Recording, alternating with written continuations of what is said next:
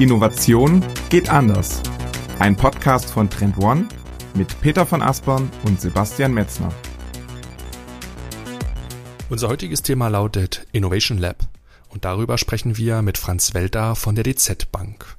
Im ersten Teil gehen wir näher auf den dezentralen Innovationsansatz ein, auf dem das Innovation Lab aufbaut. Im zweiten Teil stellen wir euch das Lab selbst vor. Es besteht aus drei unterschiedlichen Formaten, die besonders gut den Beginn des Innovationsprozesses abdecken. Franz erklärt, wie die Formate vor über fünf Jahren entstanden sind und welche Learnings zu ihrer kontinuierlichen Verbesserung beitragen. Am Ende der Folge erfahrt ihr, welche nachhaltige Wirkung das Lab in Sachen Innovationskultur, aber auch Effizienzgrad hat.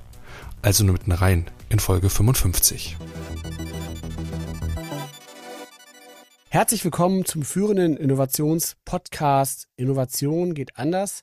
Mit mir Peter von Aspern aus Hamburg und wie immer zugeschaltet aus Berlin ist ist Sebastian Metzner und auch von mir ein herzliches Willkommen in dieser Folge 55. Und Peter, heute schauen wir in die Finanzbranche. Das machen wir sehr, sehr selten, dass wir so ganz gezielt in Branchen reingehen, aber ich finde, heute ist ein guter Anlass, denn es gibt hier wirklich ein sehr, sehr gutes Beispiel, ein Case, der so ein Stück weit auch den Leuchtturmcharakter hat. Dieser Case trägt den Namen Innovation Lab und ist von der DZ Bank. Was genau das Innovation Lab ist, wie es funktioniert, das werden wir heute ganz genau besprechen und zwar mit unserem heutigen Gast. Wir begrüßen ganz herzlich Franz Welter. Hallo Franz, schön, dass du heute bei uns bist. Hallo ihr beiden, schön, dass ich da sein darf. Dankeschön für die Einladung. Ja, wir freuen uns auch sehr, dass du da bist. Ähm, du bist ein, ein, ein vielbeschäftigter Mann, denn du bist Department Head Innovation and Digitalization bei der TZ Bank in äh, Frankfurt. Und ich würde sagen, zum Start, hol uns doch gerne mal ab, so was so deine, dein Aufgabenspektrum ausmacht und wie du eigentlich auch in diesen Bereich reingekommen bist, in dem du heute unterwegs bist. Ja, sehr gerne. Ja, ohne jetzt da zu lange drüber sprechen zu wollen. Aber ich bin vor, vor 20 Jahren habe ich mal gestartet mit der Ausbildung zum Informatikkaufmann in einer Bank, in einer Volksbank damals auch schon. Mein Herz hat schon immer so gebrannt äh, für die Themen die an der Schnittstelle zwischen IT und, und Business liegen. Und das fand ich ganz spannend. Und dann habe ich halt viele Jahre weitergemacht, studiert und so weiter. Und äh, mein Herz für Innovationsmanagement vor circa 15 Jahren entdeckt und mich dann darauf spezialisiert und bin dann vor sieben Jahren zur DZ Bank AG gewechselt und seitdem hier äh, verantwortlich im, im Bereich Konzernstrategie und Entwicklung für die Abteilung Innovation und Digitalisierung. Und wir haben im Prinzip so drei große Themenstränge, für die wir verantwortlich sind. Das ist zum einen äh, Trendscouting und Foresight Management. Da beschäftigen wir uns sehr stark mit den Themen, die da draußen in der Welt stattfinden und wir beschäftigen uns mit der Frage, was die für uns bedeuten und wann die relevant werden, für wen sie relevant werden und wie man das Ganze priorisiert, in die Strategieprozesse einkippt und solche Fragestellungen. Die zweite große Säule sind äh, verschiedene große strategische Initiativen, in denen mein Team und ich in unterschiedlichen Rollen unterwegs ist, sei es jetzt ähm, BVR-Strategieagenda oder unsere großen Digitalisierungsprojekte, die wir im Verbund haben. Da sind wir in ganz unterschiedlichen Rollen unterwegs, als Sparingspartner oder teilweise auch in Gremien. Also wie gesagt, unterschiedlich. Und der dritte große Themenstrang, der dann heute auch einen Schwerpunkt bildet, ist unser Innovation Lab. Äh, Im Prinzip unser Scharnier, wie man Themen aus so einer strategischen Brille auch äh, mit der Organisation vorantreibt. Ja? Dafür ist das Innovation Lab mit all seinen Formaten unser, unser Dreh- und Angelpunkt, unsere Plattform. Und das Innovation Lab, das ist ja genau das ähm, relevante Stichwort für heute. Und also, was ich einmal schon mal spoilern wollte, einfach auch nochmal die Relevanz zu bestärken, warum wir eigentlich jetzt äh, heute mit dir und über das Innovation Lab sprechen, ist auf jeden Fall diese gigantische Umsetzungsquote, die ihr mit diesem Format fahrt. Das ist, das ist echt total krass. Und äh, das ist wirklich äh, alles andere als Innovationstheater, sondern hochgradig effektiv und wirkungsvoll. Da kommen wir aber gleich später noch drauf zu sprechen. Aber vielleicht, bevor wir jetzt da ganz tief inhaltlich äh, einsteigen, ähm, vielleicht aber so zum Kontext zur DZ Bank, weil das ist ja schon so eine Besonderheit, weil ihr seid ja eine zentrale Genossenschaftsbank. Vielleicht kannst du uns da noch mal ganz kurz so einen Überblick geben, wie das eigentlich genau funktioniert. Ja, da fangen wir am besten mal mit unserem genossenschaftlichen Verbund an, weil das ist ja der wesentliche Player, für den es uns auch gibt. Ja, also der genossenschaftliche Verbund, das weiß vielleicht der eine oder andere, wir, wir bestehen aus über oder circa 800 Volks- und Raiffeisenbanken, Genossenschaftsbanken, die gemeinsam in einem Verbund äh, zusammenwirken und agieren, über 30 Millionen Kunden betreuen, äh, 18 Millionen Mitglieder haben, ähm, mit einem wirtschaftlich sehr nachhaltigen und tragfähigen Geschäftsmodell seit vielen Jahren. Und seit, wenn ich viele Jahre meine, dann meine ich sehr viele Jahre, also weit über 150 Jahre. Müsste man mal anschauen, jetzt genau nachschlagen, welche Volksbank zuerst da war. Und ja, und die DZ Bank Gruppe ist das Institut innerhalb der genossenschaftlichen Gruppe, welche für unsere Volks- und Raiffeisenbanken Produkte entwickelt und Produkte anbietet. Konkret haben wir eigentlich drei große Aufgaben. Das eine ist, dass wir für unsere Genossenschaftsbanken äh, eine Zentralbankfunktion wahrnehmen und beispielsweise ein Großteil des Zahlungsverkehrs über uns abgewickelt wird. Dann ähm, die zweite große Rolle ist, wir sind auch selbst eine, eine Verbund- und Geschäftsbank. Das heißt, wir unterstützen natürlich unsere Volks- und Raiffeisenbanken mit Produkten, die dann in Beratungsprozessen ähm, den Kunden angeboten werden. Äh, wir haben aber auch selber Kunden, zum Beispiel im Kapitalmarktgeschäft oder im Firmenkundengeschäft, wo wir im direkten Kundenkontakt äh, unterwegs sind. Und die dritte Funktion, die wir jetzt speziell als DZ Bank AG haben, wir haben eine, Holding-Funktion für die DZ Bank Gruppe. Ja? Und vielleicht kennt man, bestimmt kennt man sogar die ein oder andere sehr bekannte Marke wie die Union Investment oder die R&V Versicherung oder die Bausparkasse Schwäbisch Hall oder, oder die Teambank. Und da sind äh, noch weitere dabei. Und hier haben wir so eine vermittelnde Funktion, eine koordinierende Funktion, eben eine, eine Holding-Funktion. Und ähm, das betone ich an der Stelle, weil das auch später, wenn wir auf mein oder auf unser Aufgabengebiet kommen, eine ganz wichtige Rolle spielt, diese Dezentralität in der DZ-Bank-Gruppe, wie wir die leben und wie wir die auch in unserem Innovationsmanagement abbilden. Mhm. Das ist auf jeden Fall sehr, sehr wichtig, genau zu verstehen, wie ihr aufgebaut, wie ihr organisiert seid, wie ihr funktioniert. Das heißt, im Grunde den Endkundenkontakt halten bei euch die Volksbanken oder die Institution, die du gerade so erwähnt hast, Union Invest. Das ist dann der sozusagen Endkundenkontakt und eure Schnittstelle als DZ Bank ist dann zu diesen Volks- und Raiffeisenbanken, zu diesen 850 Partnern. Da seid ihr sehr, sehr aktiv. Ganz genau. Also äh, im Prinzip, äh, die Union Investment ist ein Unternehmen der DZ Bank Gruppe und agiert auch, so wie die anderen Unternehmen der DZ Bank Gruppe, dass wir eben unterschiedliche Leistungen, Produkte anbieten für die Volks- und Raiffeisenbanken, die diese wiederum in ihren Vertriebsprozessen anwenden. Das bedeutet, gerade im Privatkundengeschäft, im Retailgeschäft, dass die Schnittstelle zum Kunden zu 90 bis 95 Prozent bei der Volks- und Raiffeisenbank. Dann gibt es Kunden, in denen man auch sehr intensiv zusammenarbeitet, zum Beispiel Firmenkunden, die eine gewisse Größe erreicht haben und zum Beispiel internationalisieren wollen. Ja, da sind wir dann auch häufig der Partner, die gemeinsam mit den Volks- und Raiffeisenbanken unsere Kunden auf diesem Weg begleiten. Und dann gibt es wiederum auch sehr große Kunden, zum Beispiel institutionelle Kunden im Kapitalmarktgeschäft oder in, die dann in der direkten Betreuung äh, der DZ Bank AG und ihren Unternehmen äh, liegen. Ja. Und auf dieser Schnittstelle liegen ja für euch gerade in der Holding-Funktion eine mannigfaltige Anzahl von, von Herausforderungen. Ne? Wenn man so ein bisschen in die Finanzbranche hineinschaut, dann ist sicherlich so eine ganz, ganz große Herausforderung der Rückgang an wirklich klassischen Filialen, die wir alle draußen vor allen Dingen im ländlichen Bereich so kennen. Da wird auf jeden Fall in den nächsten Jahren damit zu erwarten sein, dass sich die Anzahl wahrscheinlich reduzieren wird. Es fusionieren auch dann viele Banken miteinander, um einfach die Strukturen auch in der Zukunft aufrechtzuerhalten zu können. Ne?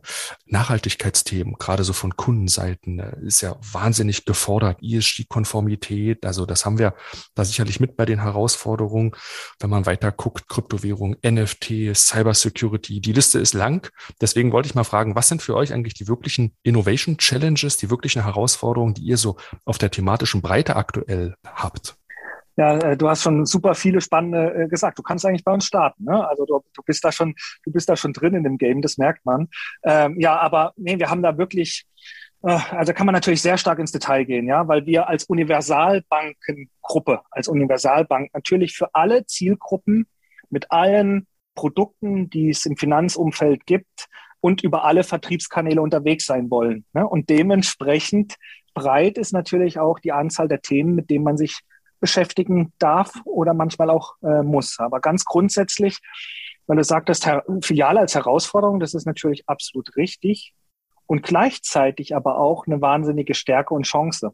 Warum, warum sage ich das? Weil wenn man Innovationen nach vorne bringen will, ähm, dann braucht man natürlich auch ein solides Geschäftsmodell, aus dem man heraus investieren kann. Ja, man braucht eine wirtschaftliche Tragfähigkeit, sonst ist es schwierig, um in neue Themen zu investieren. Und insofern ist es schon auch eine Stärke, dass wir so ein gewachsenes Geschäftsmodell über die vielen Jahre haben, was auch sehr nachhaltig und wettbewerbsfähig ist und auch wirtschaftlich tragfähig ist und wir so in neue Themen reingehen können.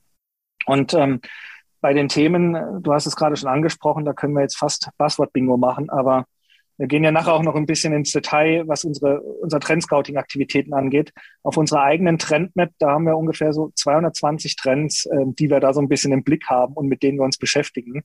Natürlich nicht bei allen Trends mit Vollgas. Das gehört ja auch zum Trendscouting dazu, zu entscheiden, mit welchen man sich weniger beschäftigt und mit welchen man sich intensiver beschäftigt.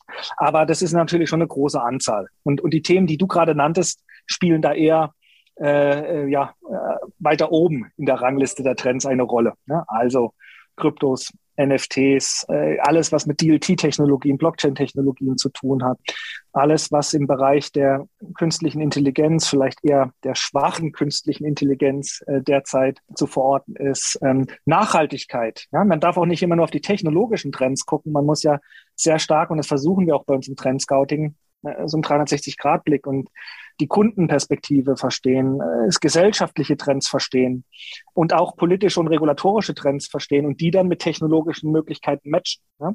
Und da gibt es ähm, eine große, große Anzahl äh, von Themen, die uns beschäftigen. Und an dieser Stelle ein ganz kurzer Hinweis auf unser neues White Paper zum Trend- und Innovationsmanagement. Im White Paper sind wir nämlich der Frage nachgegangen, wie Unternehmen das systematische Trendmanagement einführen und ihre Innovationsprozesse professionalisieren können.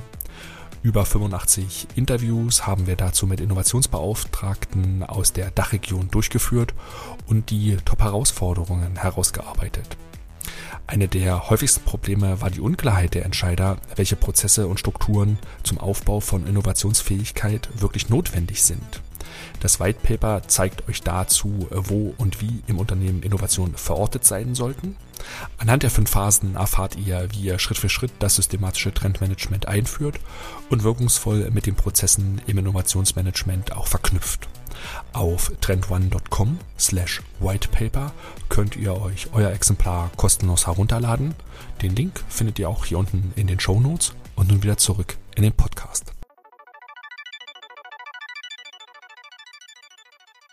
Mhm. Ist ja auch total, also klar, total nachvollziehbar, auch weil gerade auch als Bank bist du sozusagen auch so an einem Dreh- und Angelpunkt in unserem wirtschaftlichen System und klar, da kommen natürlich auch irgendwie alle Themen so ein Stück weit überlagern sich dann auch an der Stelle halt. Ne? Und das, da, da seid ihr natürlich dann sehr exponiert, was diese Trendthemen angeht.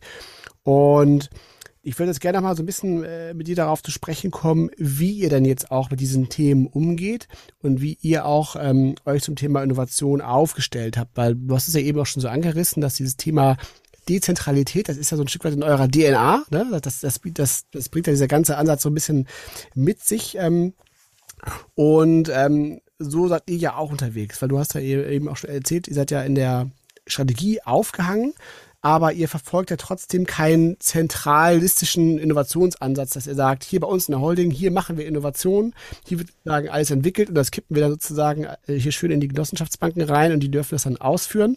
So läuft es ja genau nicht sondern ganz im Gegenteil, ihr habt euch jetzt für einen sehr dezentralen Innovationsansatz entschieden.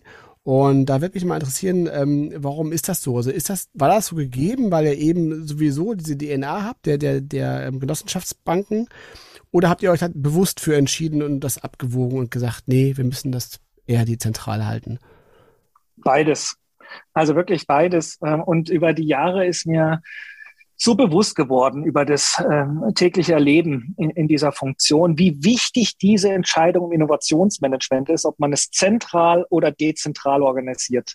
Das, da können wir jetzt eine Stunde allein über die Frage sprechen. Es ist so extrem wichtig in Bezug auf ganz viele unterschiedliche Fragestellungen. Time to Market, Spezialisierung, Effektivität und Effizienz in den Innovationsprozessen, kulturelle Entwicklung, äh, wie man die Mitarbeiter einbindet, die ganzen Change-Prozesse. Das ist eine der wesentlichsten, für mich wesentlichsten Stellschrauben bei der Entscheidung, wie man Innovationsmanagement aufbaut, ob man es zentral oder dezentral tut. Jetzt hast du es schon richtigerweise erwähnt. Bei uns ist es ganz bewusst dezentral. Zum einen, weil das einfach die DNA der genossenschaftlichen Gruppe widerspiegelt. Das haben wir gelebt, das ist Teil unserer Kultur. Und auch in der DZ-Bank-Gruppe haben wir ähm, natürlich mehrere Unternehmen, die unter gewissen Leitplanken auch zusammenarbeiten. Aber in diesen Leitplanken wird sehr großzügig auch Unternehmertum gelebt und äh, auch ganz bewusst gewünscht. Und deswegen war es ähm, für uns auch ganz wichtig, auch das Innovationsmanagement so aufzubauen. Das heißt, äh, dass wir eben nicht ein zentrales Bottleneck äh, aufbauen mit ein paar äh, Ressourcen oder auch vielen Ressourcen und dann muss da jedes Innovationsthema durch. Ja, das halten wir für nicht so erfolgsversprechend, sondern bei uns war von Anfang an die Zielsetzung, zentral eine Art Hub zu entwickeln, einen Innovationshub. Das ist in dem Fall jetzt meiner, mein Team und ich, die äh, vernetzen, Transparenz herstellen und gemeinsame Initiativen, zum Beispiel im Trendscouting oder in unserem Innovation Lab voranbringen. Aber, und das ist eben ganz wichtig, in den dezentralen Fachbereichen, Geschäftsfeldern und Töchtern es auch Innovationseinheiten gibt, die, die dann dort konkret die Projekte nach vorne bringen und umsetzen. Ja, wenn man so will, und es noch ein bisschen abstrakter formuliert, dann haben wir als Team viele Aufgaben. Wir arbeiten sehr stark am System und schauen, dass die richtigen Themen auf die Agenda kommen und überlegen uns auch, was brauchen wir zum Beispiel in so einem Innovation Lab, damit Themen in unserer Organisation wachsen können. Und die dezentralen Einheiten, die verantworten sehr stark in ihrem System die Produkte, Geschäftsmodelle und Prozesse. Und das ist so eine Art Zusammenspiel. Wir, wir stellen einen Instrumentenkoffer an die Rampe, wir helfen, wir sind Sparingspartner, wir unterstützen, äh, wir enablen, ja, und die dezentralen Einheiten verantworten dann aber ganz konkret die Produkte, Prozesse und Geschäftsmodelle, die neu entwickelt werden oder die verändert werden. Das hast du ja eben schon gesagt, dass, ähm, ich hoffe, ich gebe das richtig wieder, dass ihr, glaube ich, du hast gesagt, 800 Genossenschaftsbanken habt ihr bei euch im ja. Verbund. War das richtig? Und ist das, also spiegelt das dann aber auch die Anzahl eurer Stakeholder wieder, mit denen ihr dann sozusagen zusammenarbeiten müsst? Oder gibt es da noch irgendeine Form von Kanalisierung sozusagen, dass du da jetzt nicht so viele Ansprechpartner dann hast? Also wie muss man sich das vorstellen? Genau, na, da gibt's natürlich verschiedene ähm, äh, Ebenen. Ja, also mhm. ähm, ich fange mal so an. Wir sind ja in der DZ Bank AG. Wir sind auch so gestartet mit einem sehr starken Fokus auf die DZ Bank Gruppe. Also die DZ Bank AG ist quasi die Holding und wir sind in der Konzernstrategie für diese Vernetzung und Transparenz zuständig. Und somit war am Anfang ganz klar die DZ Bank Gruppe unser unsere, unsere Ansprechpartner. Und das hat sich aber jetzt in den Jahren sehr deutlich äh, anders gestaltet, dass wir jetzt heute eine ganz andere Form der Vernetzung und der, äh, der Zusammenarbeit auch auf Ebene der gesamten genossenschaftlichen Gruppe haben. Und dort äh, wird die Zusammenarbeit sehr stark auch vom BVR, dem Bundesverband der Volksbank Raiffeisenbanken, koordiniert. Da gibt es auch eigene Governance-Strukturen mit Fachräten, in denen Entscheidungsträger zusammenkommen, um bestimmte grundlegende Richtungsentscheidungen zu treffen. Und dort gibt es natürlich auch verschiedene virtuelle Teams, Arbeitsgruppen, Projekte, manche eher strategisch, manche eher operativ, aus denen wir dann genauso wie die anderen Unternehmer Unternehmen der genossenschaftlichen Finanzgruppe Leute entsenden, die dort dann auch zusammenarbeiten. Das heißt, wir müssen jetzt nicht, wenn wir solche Innovations- oder Projekte auf Ebene der Verbund, des Verbundes haben, nicht mit jeder einzelnen Volksbank erstmal einen Abstimmungsprozess, sondern das wird in der Regel koordiniert über diese Governance-Strukturen beim BVR. Und als ihr damals begonnen habt, habt ihr bei euren Stakeholdern dann offene Türen eingerannt und haben die euch mit offenen Armen empfangen? Oder war das eher so ein bisschen unterkühltes Willkommen? Also ich will so ein Stück weit raus auf, auf die Akzeptanz eurer Arbeit. Wie müssen wir uns das vorstellen? Wie hat dieser Beziehungsaufbau und diese Beziehungsentwicklung zu euren Stakeholdern dann wirklich so auch im Fortgang funktioniert? Ja, wir sind ja hier unter uns, ne? Also ich denke mal ein bisschen, nee, aber ich glaube, der Mehrwert ist ja wirklich da, wenn man da eher so ein bisschen aus dem Nähkästchen plaudert. Also wir sind gestartet damals, 2015, mein Team und ich, äh, mit dem Auftrag eben, die vielen dezentralen Einheiten, die es natürlich schon gab. Man ist ja nicht erst 2015 aufgewacht und hat gesagt, oh, wir müssen mal irgendwas mit Innovation zu tun haben. Äh, gerade wenn man sich bestimmte Geschäftsfelder anguckt, wie den Zahlungsverkehr, die haben die vergangenen 15, 20, 30 Jahre schon wahnsinnigen Wandel unterlegen, was Payment-Methoden angeht. Und deswegen gab es da natürlich auch schon Innovationsabteilungen, die sich genau spezialisiert auf ein Geschäftsfeld damit beschäftigt haben und es nach wie vor machen und, und sehr, sehr gut machen. Und wenn man dann natürlich als Abteilung gestartet ist in so einem Konzernstrategiebereich und es gibt schon mehrere dezentrale Einheiten, dann wird da natürlich auch schon mal ein bisschen kritisch drauf geguckt auf einer operativen Ebene. Was, was machen denn die jetzt da und was ist jetzt deren Rolle? wollen die mir jetzt etwa aus, so aus dem, aus dem Turm da erklären, wie ich es besser mache? Und ähm, das war so eher die, ähm, das war nicht bei allen so, logischerweise, ne? aber, ein paar, bei denen es war ein bisschen skeptischer, äh, aber im, großen Teil dadurch, dass wir auch schon viele Jahre in der genossenschaftlichen Gruppe unterwegs waren und auch schon viele Menschen persönlich kannten, war es eigentlich ein sehr, sehr, sehr guter Start. Zumal wir damals auch ein, nach wie vor heute auch von Anfang an ein sehr, sehr starkes Backing vom Vorstand hatten und somit also auch so eine Art Machtpromotor, wie man aus dem Innovationsmanagement ja immer häufiger äh, drüber spricht, der war sozusagen gesichert von Anfang an. Und ja, und dann war es eben unsere, unsere Rolle, auch über die ersten Projekte, die wir gestartet haben, sehr schnell so eine Vertrauensbasis aufzubauen, insbesondere mit den dezentralen Innovationseinheiten, weil ja klar werden musste, Leute, wir wollen eigentlich im besten Fall nur helfen. Ne? Also wir wollen nichts wegnehmen, wir wollen keine Credits klauen, wir wollen uns nichts auf die Fahne schreiben, was ihr gemacht habt, wir wollen euch auch da nicht reinreden, sondern wir wollen nur unterstützen und gucken, dass es besser, schneller geht. Und wenn wir das nicht schaffen, dann haben wir unseren Auftrag verfehlt, dann sind wir überflüssig. Und wenn wir es schaffen, dann, dann machen wir was richtig hoffentlich. Und dann habt ihr ja quasi auch als ein ja, wie soll ich sagen, so als eine Art Setting und auch Tool ja verschiedene Formate dann ja entwickelt, um genau diesen Auftrag ja bestmöglich auszuführen. Und dazu gehört ja insbesondere ähm, der Ansatz eures Innovation Labs. Ähm, das habt ihr auch auf, der, auf, der, auf eurer Website. Da kann man das auch sich sehr schön auch anschauen. Da gibt's auch ein cooles, äh, kurzes Video, was es auch ganz kompakt erklärt. Das können wir am besten auch nachher nochmal hier äh, verlinken ähm, in den Show Notes wo man sich das nochmal anschauen kann. Aber ähm, da äh, wollen wir natürlich jetzt gerne mal mit dir ein bisschen drüber sprechen, also mit welchen konkreten Formaten ihr da unterwegs seid und wie auch so ein bisschen diese, diese ähm, Genese sozusagen da gewesen ist. Ne? Also womit habt ihr sozusagen gestartet? Also war das sozusagen dass das Innovation Lab sozusagen das erste Format sozusagen? Kann man das so sagen? Nee, das kam sogar, das kam ein Jahr später, aber es war dann doch relativ schnell. Wir sind irgendwie im Oktober 2015 gestartet und das Innovation Lab ist dann so im September im nächsten Jahr an den Start gegangen. Das musste ja auch erstmal ein bisschen konzipiert ne, und, und an den Start gebracht werden. Begonnen haben wir in der Tat mit unterschiedlichen Formaten, die Transparenz hergestellt haben. Wer arbeitet eigentlich bei uns in der Gruppe an welchen Themen? Ja? Wo sind wir da eigentlich dran? Und welche Themen sind denn eigentlich für welche Partner bei uns in der Gruppe wichtig. Also im Prinzip mit wesentlichen Bausteinen, die wir auch heute noch bei uns im Trendscouting haben. Um Wissen zu vernetzen, um, um die Leute zu vernetzen und Formate, die damals entstanden sind, unser Innovation Roundtable, eine Art Gremium, wenn auch nicht ganz so ähm, formell wie ein Gremium, ne, ein bisschen, bisschen lockerer, das gibt's heute immer noch und ist im Prinzip der Basis für die Community gewesen, die wir dann geschaffen haben. Und äh, mittlerweile gibt's unter diesem Innovation Roundtable verschiedene themenbezogene Satelliten zu einzelnen Trends.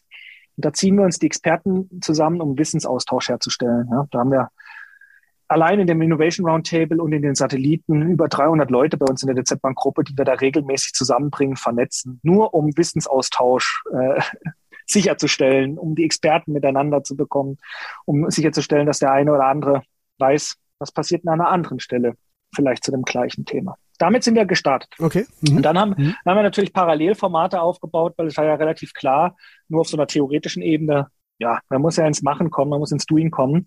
Und was wir dann sehr kurzfristig gemacht haben, damals auch dem Zeitgeist entsprechend, haben wir äh, mit den eigenen Hackathons gestartet, die wir einfach um am Anfang relativ schnell deutlich zu machen, okay, wir wollen hier ein bisschen was verändern, wir wollen was anders tun, äh, um, äh, um in Wirkung zu kommen. Und damit haben wir begonnen kurzfristig und haben parallel dann unser Innovation Lab konzipiert und aufgebaut.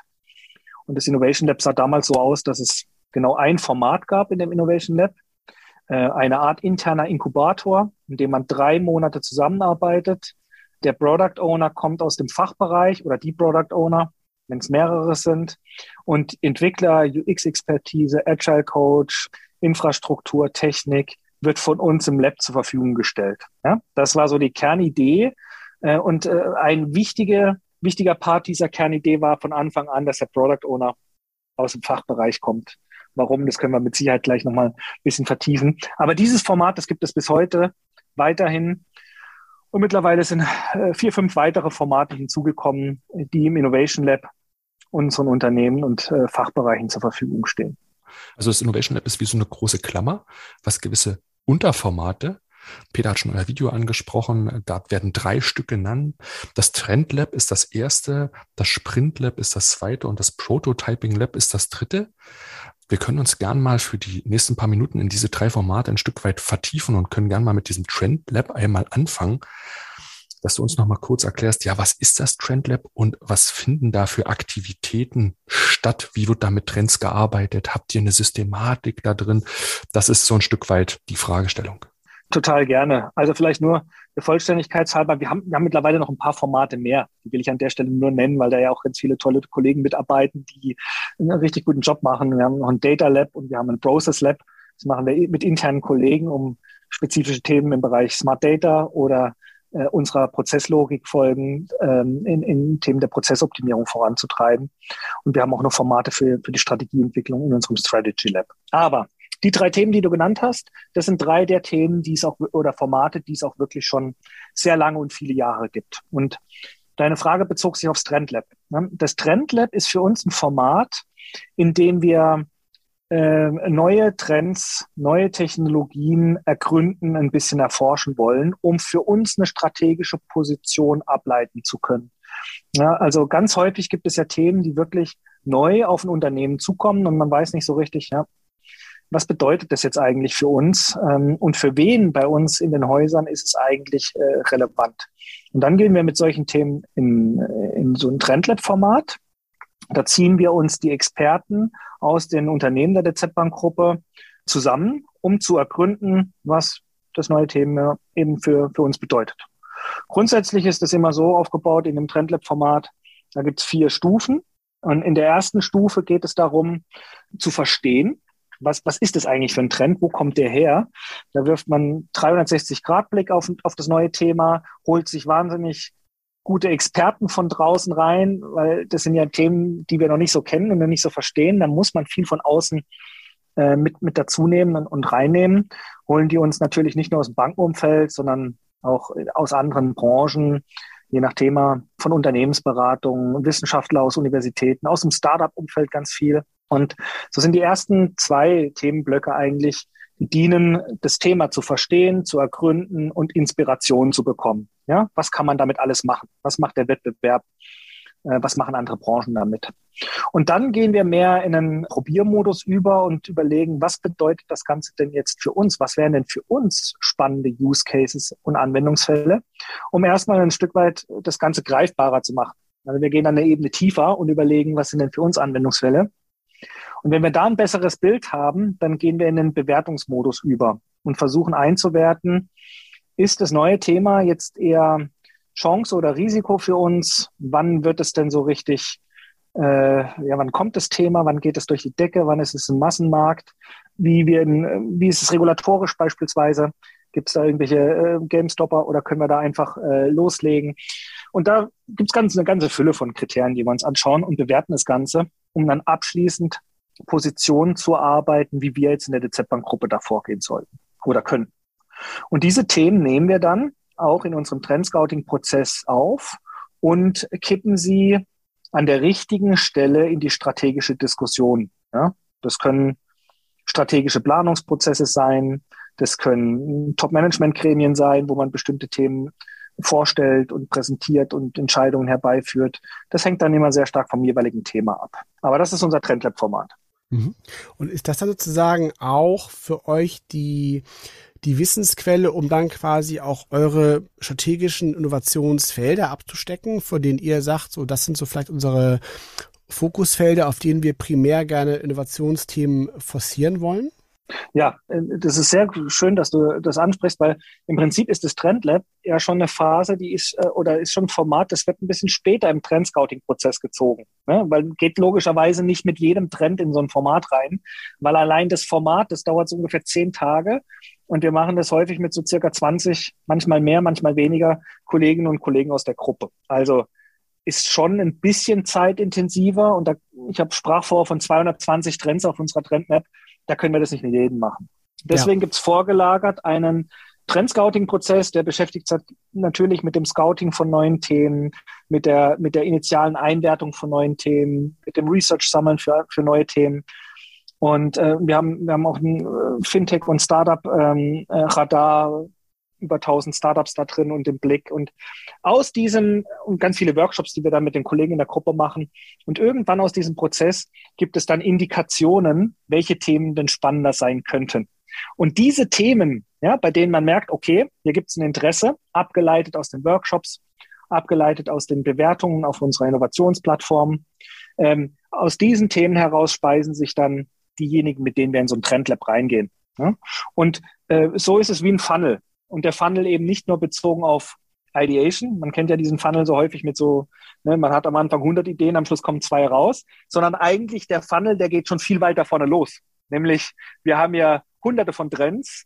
Die müssen wir erstmal so weit runterdampfen und priorisieren, dass wir erstmal die wesentlichsten Trends haben und dann beginnt der Ideation Funnel mit.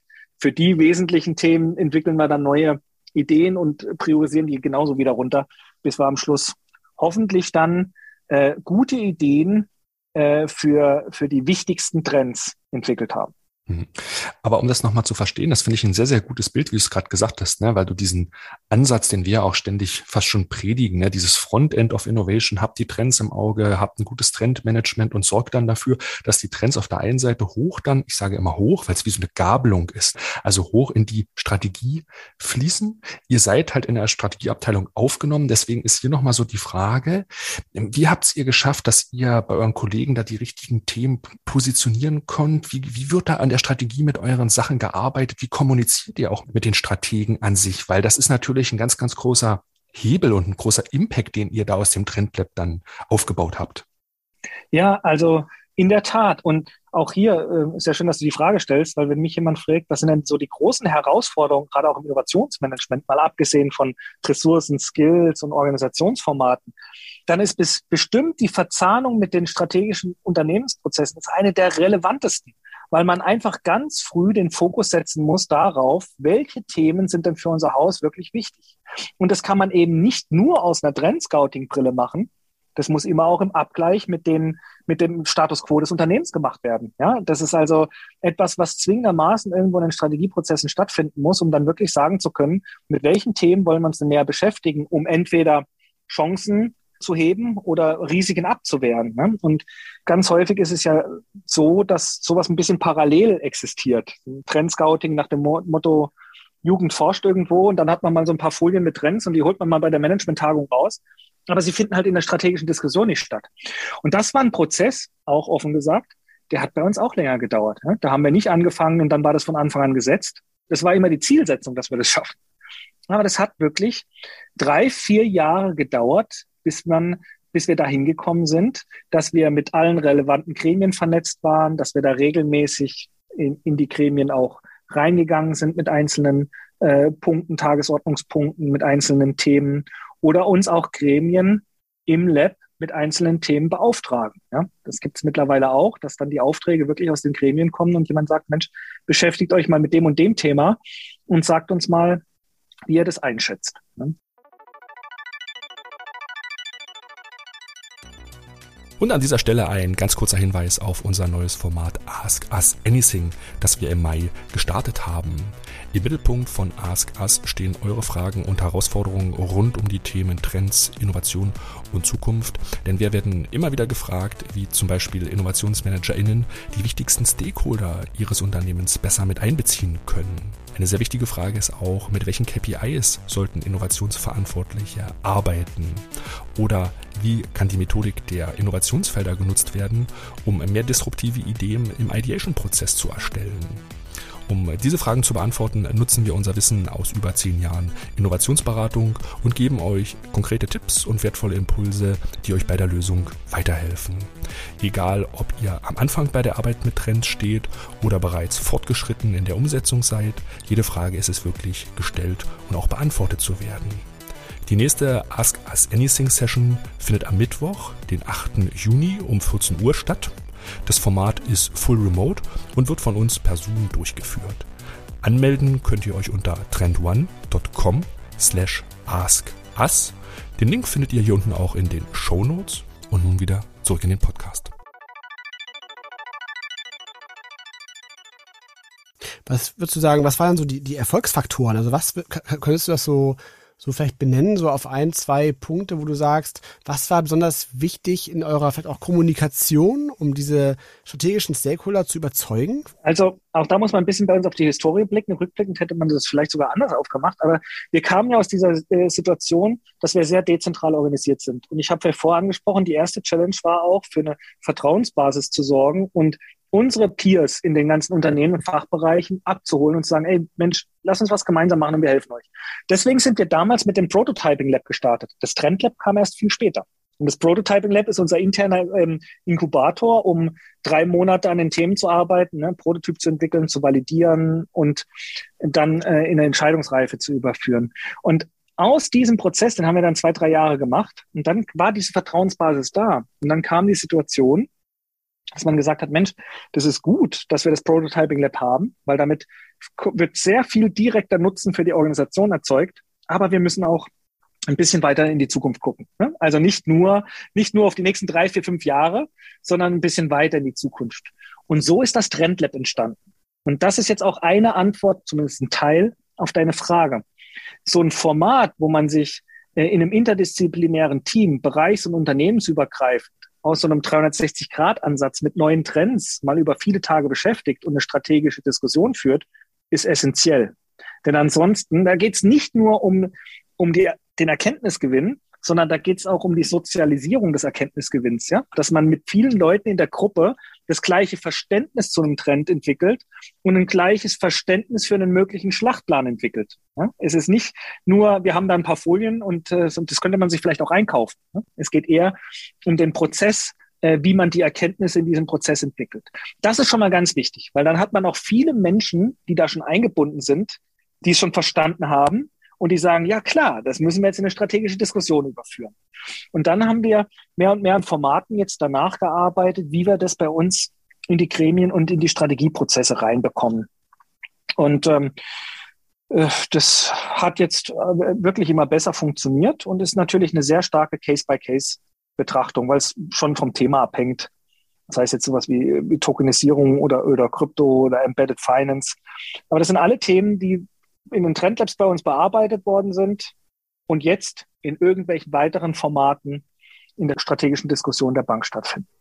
Und du hast es ja eben schon erwähnt, ähm, interessanterweise seid ihr mit dem Prototyping Lab aber gestartet und eben nicht mit dem Trend Lab. Ich meine, du hast gerade das angedeutet, dass man es vielleicht im Nachhinein anders gemacht hätte, wobei aber ihr jetzt den Vorteil hattet, dass ihr ja eben schon einen relevanten Output erzeugt habt durch dieses Prototyping Lab, also handfesten Output generiert habt, was wahrscheinlich ja auch geholfen hat, um Vertrauen zu gewinnen. Ja. Ganz genau. Also ich glaube, das mhm. war am Anfang schon ganz wichtig. Und mhm. auch hier offen gesprochen, ich weiß nicht, ob wenn, als wir mit dem Lab gestartet sind mit der Vorbereitung, wenn wir 2015 gekommen wären, hätten wir gesagt, wir hätten ja gerne noch ein Format zur Trendforschung. Ja, es hätte es durchaus sein können, dass man da kulturell vielleicht noch gesagt hat, ja, vielleicht, aber so ein Wissen können wir uns doch vielleicht einkaufen. Brauchen wir das denn wirklich, Herr Wilder? Ne? So. Und ähm, durch dieses zwei, drei Jahre mit dem Prototyping Lab erstmal unsere Community äh, soweit es geht, mit zu überzeugen, an Bord zu holen, mit denen gemeinsam dran zu arbeiten, mit den vielen Innovationsexperten unserer Gruppe. Das war schon, glaube ich, wesentlich, um so eine Vertrauensgrundlage zu haben, dass man dann irgendwann auch mit solchen Formaten starten konnte.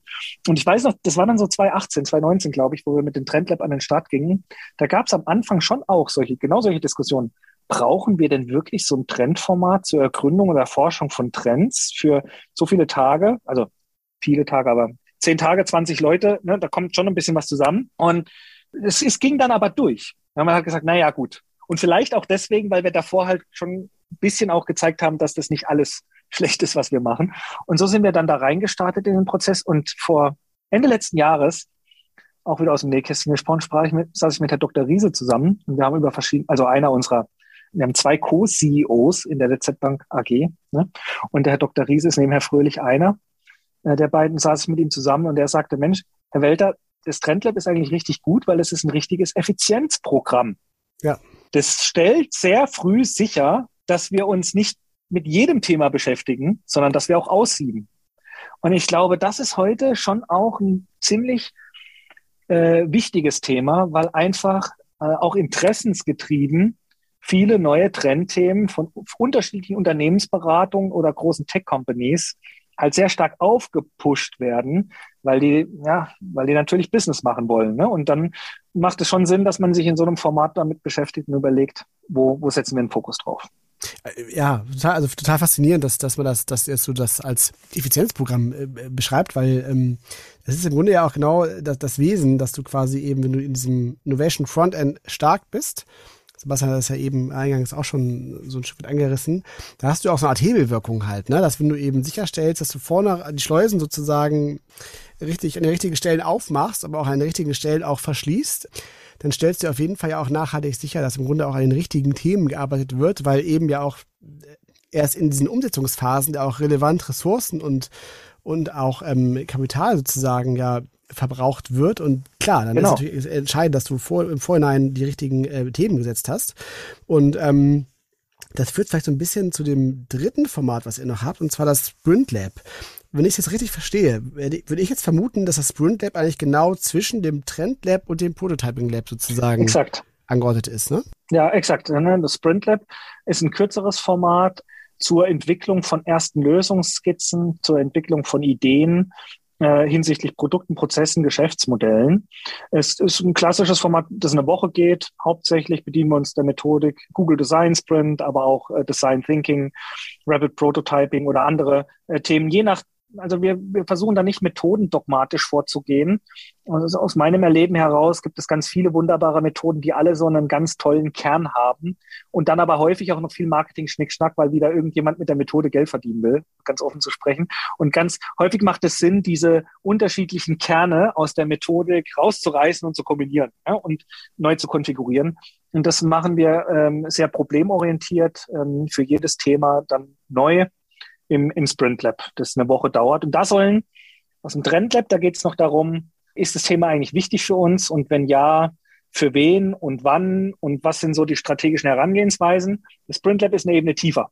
Da würde man sagen, okay, wir haben ja irgendein Thema äh, schon tiefer gelegt, was, was auf eine bestimmte Facette davon, was könnten jetzt konkrete Ideen sein, ganz konkrete Anwendungsfälle, vielleicht auch schon mal ein bisschen runter visualisiert, erste Mockups gemacht, äh, mit ein paar Kunden drüber gesprochen, ja, äh, in so einem frühen Stadium. Mhm. Und mit welchem Output kommt ihr dann nach einer Woche dann aus dem Sprint Lab raus? Auch ein bisschen unterschiedlich, weil ich habe ja schon gesagt, es wird konfiguriert für unterschiedliche Themen, für Geschäftsmodelle, für Produkte oder Prozesse. Und dementsprechend ist natürlich der Output auch ein bisschen äh, unterschiedlich.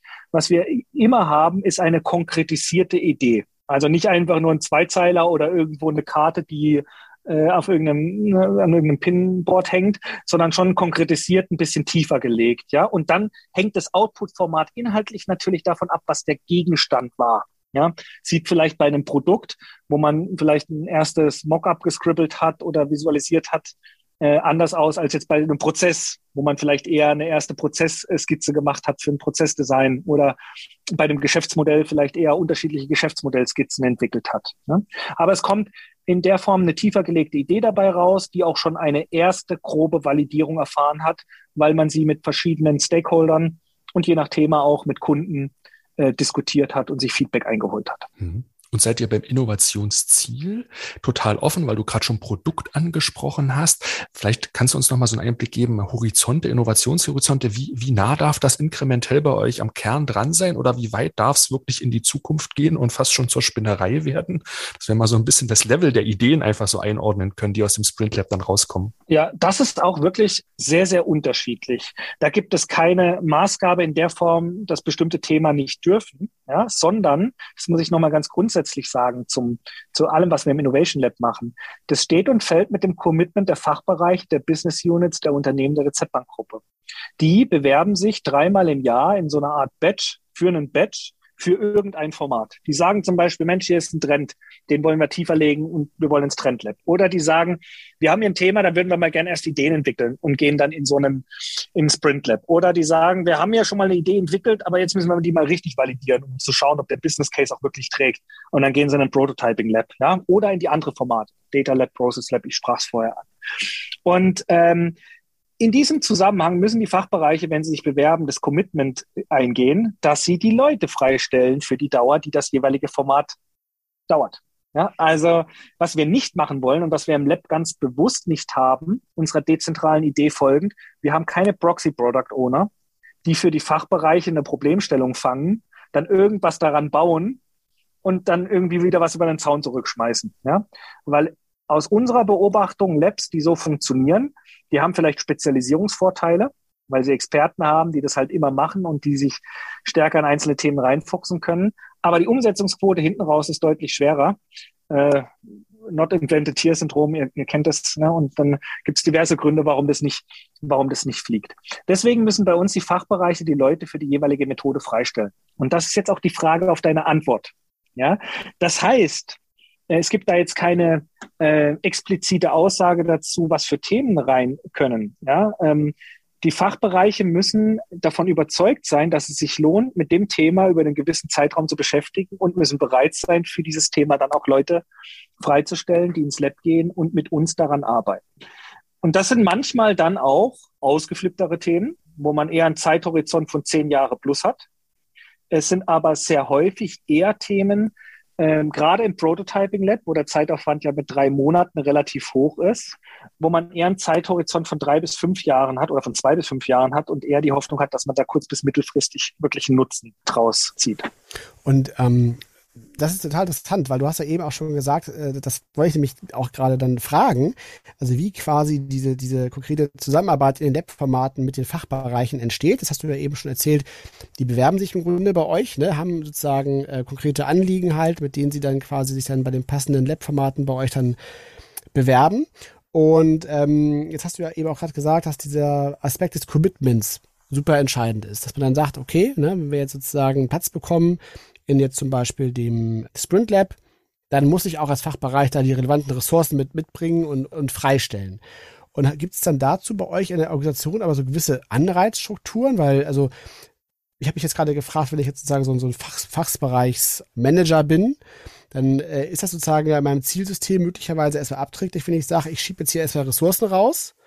Die gehen jetzt sozusagen dann für eine gewisse Zeit raus und sind dann in dem ähm, Sprint Lab zum Beispiel unterwegs oder in dem Prototyping Lab und noch länger gebunden.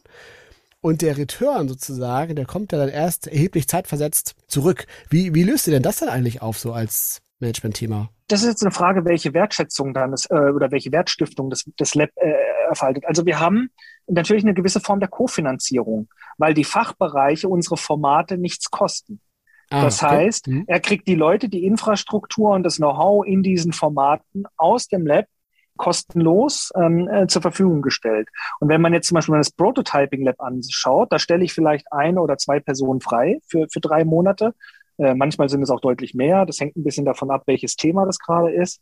Ähm, und dann kommen allerdings von uns äh, Entwickler, UX-Expertise, Agile Coach und die Infrastruktur, ein ganzes Workshop-Programm dazu, was dann durch so ein Format schleust. Und so hast du als Fachbereich natürlich eine gewisse Form der Kofinanzierung. Du gibst vielleicht ein bis zwei Leute frei, hast aber am Schluss ein Team von fünf oder sechs Leuten, wo am Thema arbeitet. Also hast du massiv Ressourcengewinn eigentlich dann, ne? Ja, eigentlich ja. Du beschleunigst eigentlich Themen oder anders gesagt, bei Themen, wo du dir eigentlich unsicher bist, schaffst du es mit minimalerem Einsatz Themen zu ergründen, wie wenn du jetzt selbst fünf oder sechs Leute da drauf setzt. Ne? Das ist so ein, mhm. ein Anreiz. Der zweite Anreiz ist auch das Management-Spotlight. Also das mit den Bewerbungen, das ich vorher ansprach, das macht wir, machen wir ja nicht aus irgendeinem bürokratischen Wahnsinn, weil wir sagen, finden wir cool, ja, lasst mal alle bewerben alle drei Monate, äh, sondern das hat, den, das hat den Hintergrund, dass diese Bewerbungen äh, vom Konzernvorstand freigegeben werden. Und das ist ein Gate, um strategische Relevanz sicherzustellen. Ah, okay. Ja, das ist von Anfang an schon mal wichtig. Also die Themen, mit denen wir uns in einem Lab beschäftigen, da sind dann schon mal von Anfang an schon mal gesichert, dass der Konzernvorstand auch sagt, okay, die sind relevant, die sind gut, die sind nicht gut. Ja, das kommt auch mal vor. Ja, so eine Diskussion führt man auch mal. Aber das ist natürlich schon ein wesentlicher Faktor, um dann auch das Output zu erhöhen.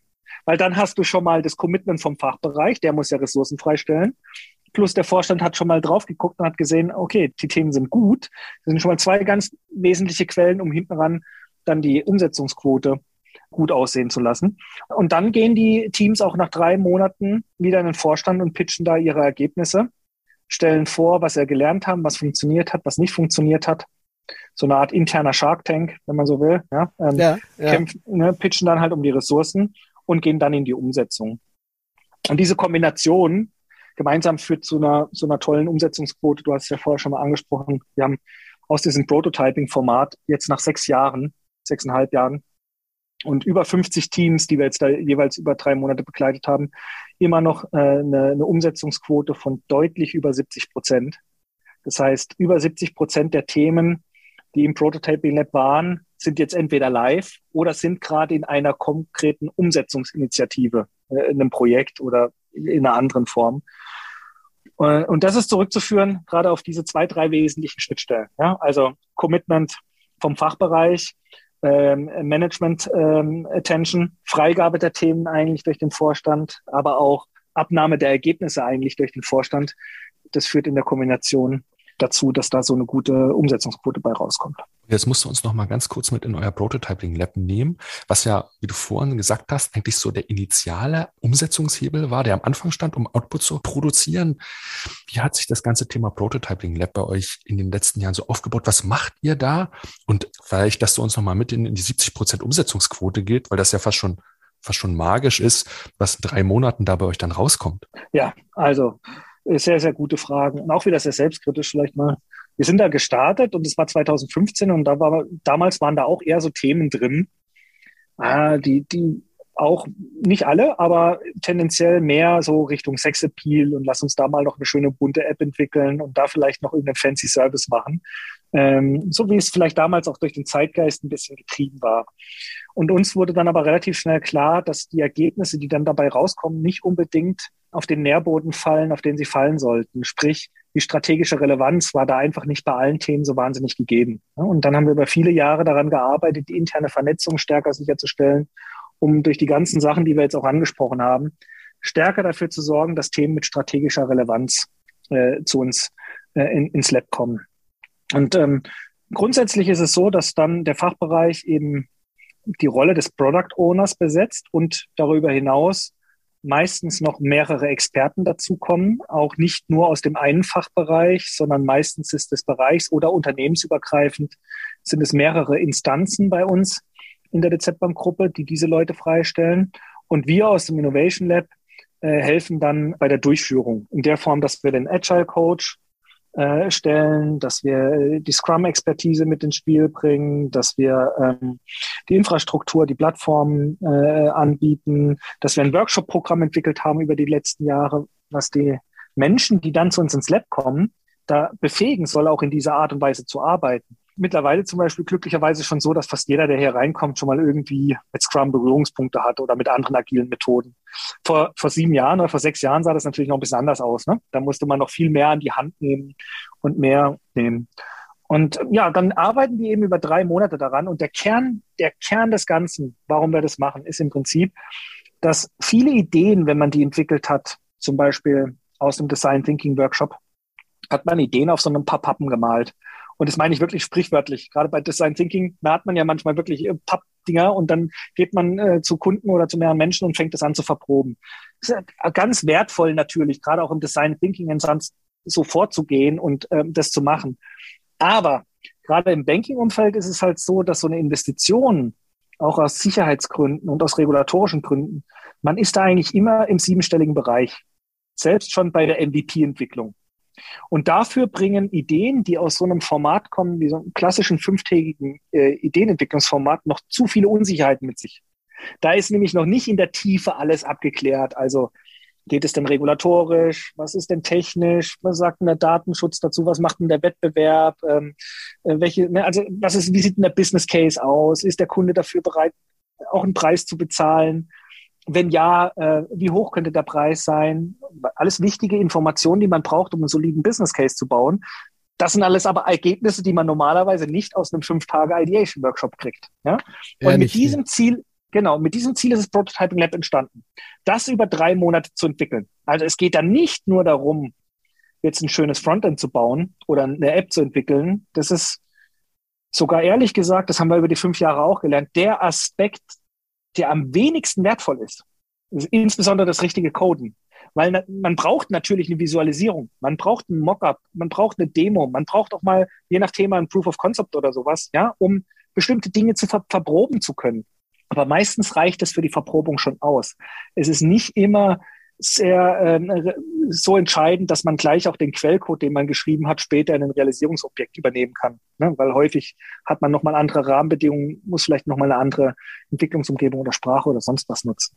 Und deswegen ist ein Fokus vielleicht, um das noch abzuschließen, auch ganz wesentlich auf, auf, auf Businessmodell, auf Investitionsrechnungen, auch auf technische regulatorische Machbarkeiten hin, ähm, soweit es geht zumindest zu prüfen, um diese Unsicherheiten aus dem Entscheidungsprozess rauszunehmen. Und wenn die Teams nach den drei Monaten da rauskommen, dann ist unser Ziel immer, dass diese Unsicherheiten deutlich reduziert worden sind und man auf dieser Basis dann eine Entscheidung treffen kann, ja, wie sieht's aus mit dem Thema? Gehen wir es in die Umsetzung oder lassen wir es sein? Ja, das ist im Prinzip die, die Zielsetzung des Prototyping Lab für sehr unsichere Themen, eine, eine, eine validierte Entscheidungsvorlage zu entwickeln. Mhm. Das erklärt sicherlich auch zu einem gewissen Teil auch dann eure hohe Umsetzungsquote, ne? dass ihr einfach auch sehr, sehr gründlich sozusagen in dieser Validierung seid. Und kannst du uns da so ein bisschen auch immer so eine Quantifizierung zu geben? Also wie viele Prototyping Lab Runden äh, schleift ihr so durch in einem Jahr? Und ähm, kannst du auch eine Größenordnung nennen, wie viele Projekte ihr denn jetzt aktuell in der Projektierungsphase tatsächlich dann, dann habt? Weil das, das kumuliert sich dann ja so auf, wenn ihr jetzt jedes Jahr ja nachschiebt sozusagen. Ähm, einfach mal, mal so eine Größenordnung dafür zu bekommen. Ja, also so zumindest mal an manchen Stellen auch Pi mal Daumen.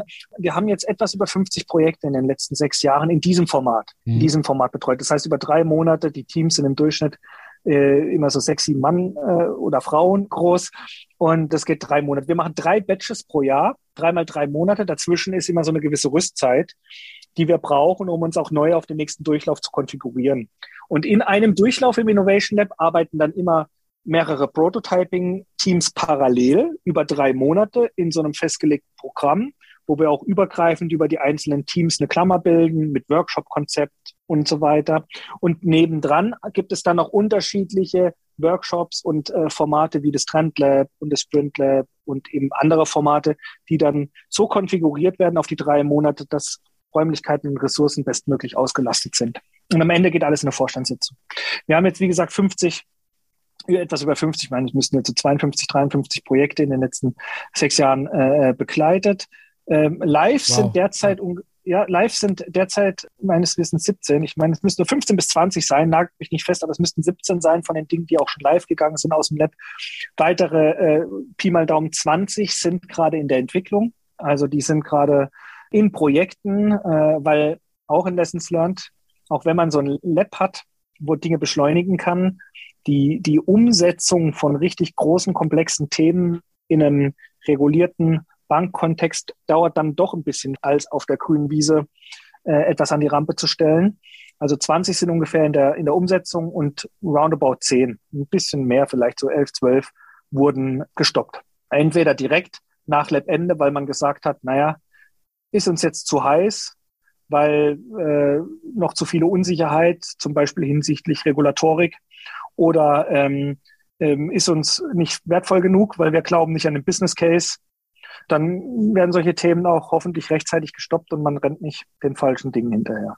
Aber eure Flop-Quote ist ja dann relativ gering und ihr habt auch ein paar Gates installiert, dass ihr schon relativ früh stoppt und nicht erst dann in der wirklichen Projektumsetzungsphase dann merkt, na meine Güte, darauf hätten wir mal eher kommen können. Das ist ja nicht der Fall, weil ihr euch die Zeit auch im Prototyping Lab geht, da in die Tiefe zu gehen und entsprechend die Risiken gut zu adressieren. Deswegen meine Frage, merkt man das auch, dass sich quasi die Erfolgsquote so steigert im Alltag, dass die Leute auch dieses Gefühl haben davon, oh, wir sind innovativ, wir gehen fast forward, bei uns floppt immer ein bisschen weniger, baut sich dann auch quasi in der verschiedenen Belegschaft, auch bei euren Partnern draußen, das Gefühl von, wir sind innovativ auf? Also das ist auch wieder eine gute Frage. Da muss ich auch wieder ein bisschen ausholen, weil das ist auch ganz wichtig an der Stelle. Wenn man so vorgeht wie wir mit dem dezentralen Ansatz, das heißt, wir sind im Lab nur die ersten drei Monate dabei, danach erfolgt eine Umsetzung in der Linie, ähm, dann ist es natürlich so, dass es auch, man hat den Vorteil, man bindet die Fachbereiche besser mit ein und die sind von Anfang an bleiben immer im Lead für ihre Themen. Aber die Ergebnisse, dass die sichtbar werden, das dauert am Anfang ein bisschen länger. Ne? Also das dauert am Anfang erstmal ein, zwei Jahre, bis dann Projekte aus dem Lab äh, live gegangen sind. Das ist wieder eine wichtige Fragestellung, wenn man sich überlegt, wie man solche Formate aufbaut, zentral oder dezentral. Würde man das jetzt zentraler gestalten, dann hätte man vielleicht am Anfang ein bisschen Geschwindigkeitsvorteil, Zumindest bis zu dem Zeitpunkt, wenn alle Ressourcen blockiert sind. Ja? Wenn dann die Einheit, die zentral aufgebaut ist mit 100 Entwicklern oder so, nach, nach ein, zwei Jahren so viele Projekte dann hat, um, ne, dann kann da nichts Neues mehr rein. Und damit sind diese zentralen Ansätze, das meinte ich auch ganz am Anfang mit Bottleneck, können die sich über die Zeit am Anfang Geschwindigkeitsvorteil haben, aber nach hinten raus an, an Power verlieren, weil sie sich schwerer tun, diese digitale Transformation durch die Organisation zu skalieren. Ja, weil man, und, und das ist in einem anderen Ansatz, so wie wir ihn fahren, jetzt ähm, besser. Das ist ein Vorteil, weil der nachhaltiger ist, weil man dann eben ganz viele Pflänzchen in die Organisationen lässt, die äh, langsam beginnen zu wachsen und dann mehr und mehr Erfolgsbeispiele äh, sieht äh, über die Jahre. Aber der Prozess dauert länger und ist eben nicht so zentral aufgesetzt. Ja, das birgt manchmal die Gefahr, dass diese die Sichtbarkeit der Projekte, die dann in die Umsetzung gehen, ein zwei Jahre später, ja eben nicht so gewährleistet ist, wie wenn man es von Anfang bis Ende zentral machen würde. Ja? Trotzdem bin ich davon überzeugt, dass es der richtige Weg ist. Und wir arbeiten natürlich da hart dran, dass man, dass man sieht, was aus dem Lab ähm, äh, rauskommt. Auch wenn man sagen muss, da bin ich auch ganz offen, das ist immer eine Challenge in so einer dezentralen Organisation, deutlich zu machen, an welchen Themen man arbeitet und wo man äh, gut vorankommt.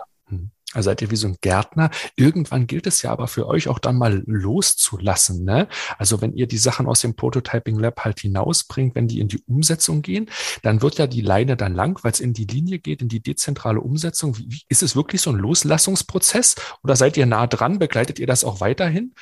Oder fällt euch das schwer? Ja, es ist wirklich loslassen. Es ist wirklich loslassen und äh, Platz schaffen im Innovation Lab wieder, um sich mit neuen Themen zu beschäftigen. Unsere Aufgabe ist im Prinzip in diesen ersten drei Monaten, die richtigen Themen äh, zu unterstützen und zu begleiten dabei, dass sie ja ähm, richtig aufgesetzt werden, wenn man so will. Ne? Und da sind wir diejenigen, die unterstützen. Und, und der Fachbereich äh, ist über die Zeit äh, oder das Gruppenunternehmen im Lead dafür. Und dann müssen wir raus. Und in der Tat, bei dem ein oder anderen Thema fällt es dem einen oder anderen schon mal schwerer. Ne? Wenn man dann Innovationsmanager oder Agile Coach mit Leib und Seele ist und dann findet man ein Thema richtig gut und es macht Spaß, dann ist der Prozess manchmal schon nicht so leicht, dass man nach drei Monaten wieder sagt Tschüss und sich dann ausklingt und aufs Neue geht.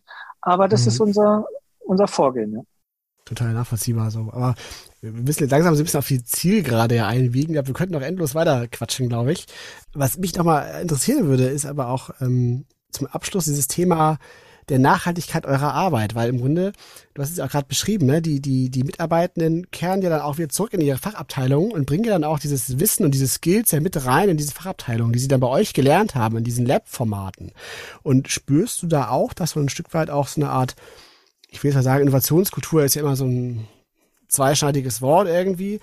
Aber würdest du schon sagen, dass da auch in diesen Fachabteilungen nach und nach auch so mehr Skills auch entstehen und so ein Innovationsmindset sich aufbaut so? Ja, definitiv, aber bei uns nicht nur getrieben durch uns. Ne? Das würde ich jetzt gar nicht mehr da selbst äh, äh, zuschreiben. Wir sind da ein Baustein dafür, der da mit Sicherheit ja, darauf hinwirkt. Also in den letzten Jahren haben jetzt über 1000 Kolleginnen und Kollegen bei uns in den verschiedenen Formaten im Lab gearbeitet. Und logischerweise nehmen Sie das Wissen mit und es wird ein Weg dahin sein.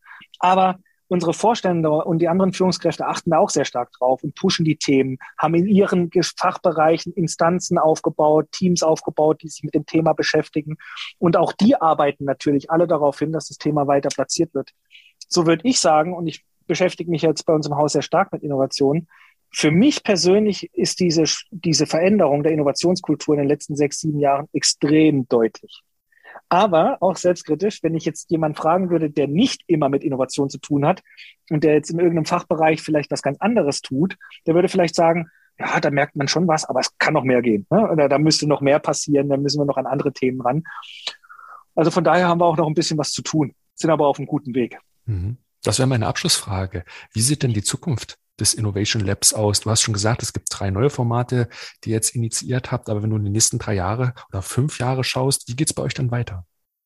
Da lade ich dann auch gleich mal die Zuhörer zu ein. Wir starten jetzt in den nächsten hoffentlich zwei, drei, vier, fünf Wochen mit einer neuen Webseite, speziell fürs Innovation Lab und auch ein Blog, wo die ganzen Themen, die wir arbeiten, wir hatten schon einen Blog, der ist nur ein bisschen eingeschlafen, da gibt es jetzt einen größeren Relaunch. Da wollen wir viel von dem Wissen in unterschiedlichen Formaten teilen mit der Community, die sich dafür interessiert. Also Könnt gerne auch noch auf unseren derzeitigen aktuellen Blog gehen und den abonnieren, dann werdet ihr automatisch auf die neue Seite äh, migriert. Und dann haben, arbeiten wir natürlich an neuen Formaten. Das Strategy Lab ist gerade ein Format, das uns stark beschäftigt. Ein Format äh, zur Strategieentwicklung mit neuen Strategieinstrumenten. Also so Beyond SWOT. Also was, was kann man denn in so Plattformökonomien und Ökosystem kann man denn das sinnvollerweise nutzen an Strategieinstrumenten, um eben nicht auf die Klassiker zurückzugreifen. Das passt da vielleicht besser. Und dann gibt es einen größeren Prozess, den wir gerade äh, starten, hatten wir bisher bewusst zurückgestellt. Das nennt sich Lab as a Service.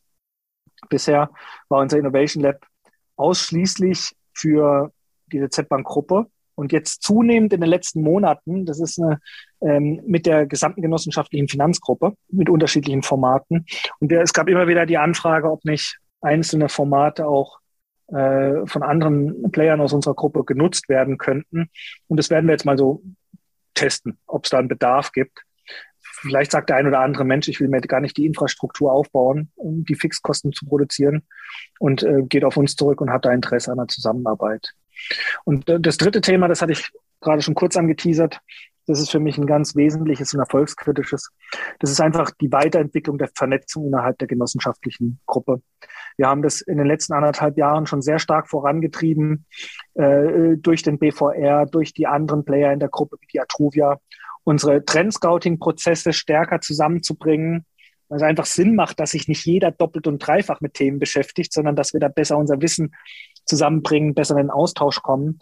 Äh, und da arbeiten wir intensiv weiter dran. Und ich glaube, das ist ein Thema, das uns äh, nach vorne äh, gedacht noch sehr, sehr stark weiterbringen wird, weil es die Effizienz fördert im Trendscouting. Und das bietet uns allen die Möglichkeit, dass wir mehr von den Ressourcen in die Umsetzung investieren können.